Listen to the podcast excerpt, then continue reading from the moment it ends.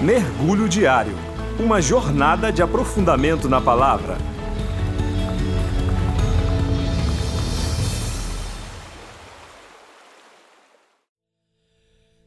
Olá, eu sou Emanuel e juntos nós vamos mergulhar na Epístola de Hebreus, capítulo 2, versos do 1 ao 4, que diz: Por isso é preciso que prestemos maior atenção ao que temos ouvido, para que jamais nos desviemos.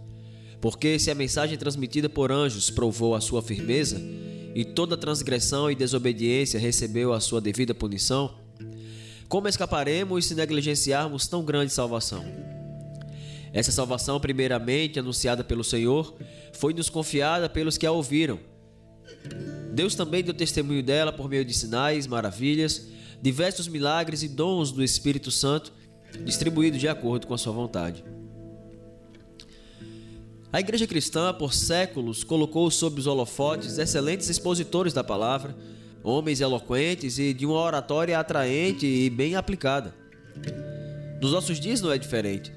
São muitas as instituições que oferecem cursos de oratória sobre como perder o medo de falar em público, mas pouco ou quase nada se aprende sobre ouvir. O primeiro versículo desse texto, o autor ensina sobre a importância de ouvir. Segundo a psicologia, ouvir e escutar são mecanismos diferentes, embora tenham um objeto em comum, o ouvido. Ouvir é mais superficial do que escutar. Ouvimos diversas coisas diariamente, porém, para escutar, fazemos uso especificamente da atenção. É como se o autor estivesse dizendo: Nós ouvimos barulhos, mas escutamos agulhas caindo no chão. Dedicar atenção para a mensagem do Evangelho é importante mesmo para você que já há muito tempo entregou sua vida a Jesus, ou mesmo para você que ainda não fez essa decisão.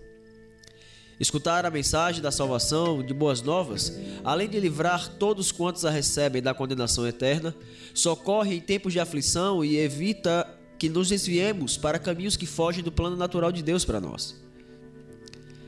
Sobre a referência aos anjos no versículo 2, como já ouvimos antes, era uma crença comum entre judeus que a lei fora mediada por anjos.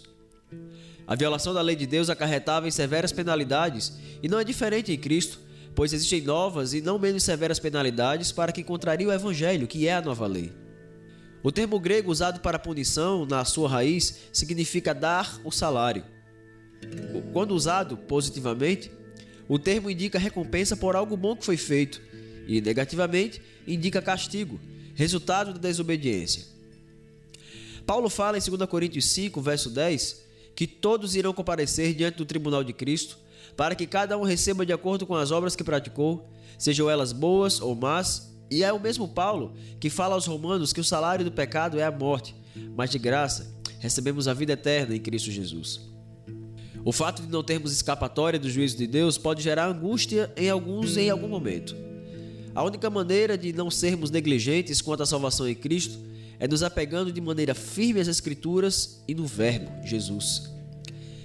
Sempre que deixamos de dar atenção às coisas de Deus e à salvação que Ele é e nos dá, quando perdemos o prazer pela leitura bíblica, quando desejamos não mais viver em comunidade por inúmeras razões, quando nos apegamos às coisas dessa terra que nos consomem e nos isolam, quando nossos negócios se tornam mais importantes e, ou indispensáveis que os negócios de Deus conosco,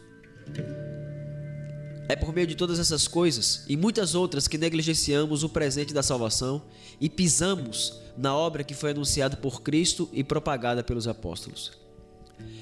Jesus autenticou seu ministério por meio de vários milagres e não foi diferente com os apóstolos.